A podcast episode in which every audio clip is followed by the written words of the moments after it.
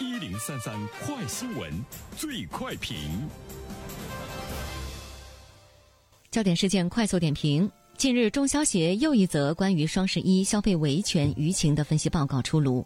记者注意到，双十一消费维权舆情分析报告在直播带货相关案例中特别点名了汪涵、李雪琴、李佳琦等知名主播。此外，大数据杀熟、不付尾款不能退货、双十一当天不能退款等不合理规则的典型案例也被曝光。有请本台评论员袁生。你好，单平。呃，最近几天呢，关于李佳琦啊、李雪琴呢、汪涵的直播带货出现的一些造假的问题呢，是引起了大家的关注哈。同时呢，大家也对这些人的这个信誉，包括呢，也是大打折扣啊。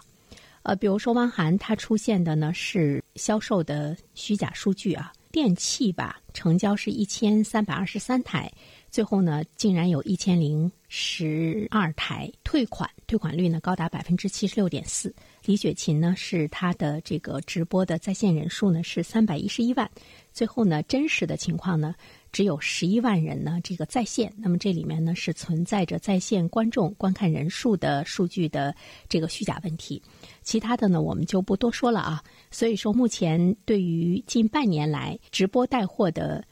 销售额以及呢不断更新的这个历史的。记录大家看得眼花缭乱的时候，哈，当我们看到呢销售额从一亿到十亿，再到五十亿等等，我们看到了无数的主播呢都在声称他们卖货呢可以获得几百万以及上百万元的这个销售总额。那么这样的一种情况，真的现在呢开始到了在阳光之下被审视的这样的一个阶段。我们是要看它是一个真实的数据，还是呢一个虚假的繁荣？呃，现在呢我们看到。各方的这种投诉，哈，各方的上当受骗，其实让我们真正的呢是要正视直播带货的背后的这种虚假的繁荣啊。我们真正考虑到的受害者呢是老百姓，呃，其实呢，我们看到这样的一场这个直播，商家也成了直接的这个受害者，因为他们给直播的主播。呃，付出去的这个费用啊，包括呢，他们真正的销售出去的商品的情况，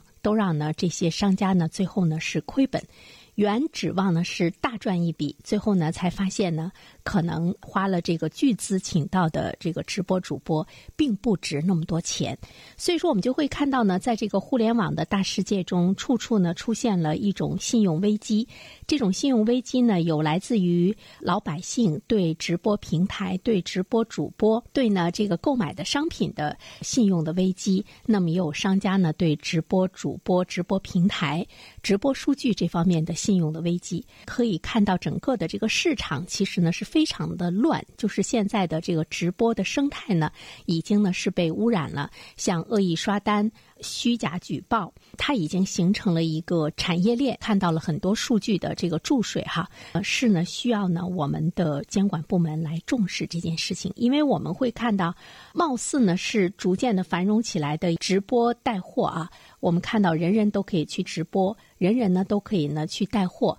把原本呢。很专业的一些行业呢，目前更大众化的状态之中，其实它并不是呢行业的一种创新。我们看到了更多的混乱啊，在其中。所以说呢，夸大其词、假货太多，呃，鱼龙混杂等等，是我们看到的直播带货呢存在的这个主要问题。当然，现在呢，国家有关部门也开始呢有一些相应的，包括互联网方面的营销的呃法规的出台，比如说不得这个虚构或者是篡改啊、浏览数啊、点赞。参数啊，还有呢，这个卖假货呀等等这些方面，但是我们也看到了监管的难度呢是非常大，而且有很多的地方是不容易呢被依法查处的。我们不得不说，互联网的世界对于我们的监管部门，包括我们老百姓来说，都是一个新鲜的事物，都是应该呢去认真谨慎的呢去面对，而且可能他的这种心永远呢是值得我们关注的。好了，单平，好，谢谢袁生。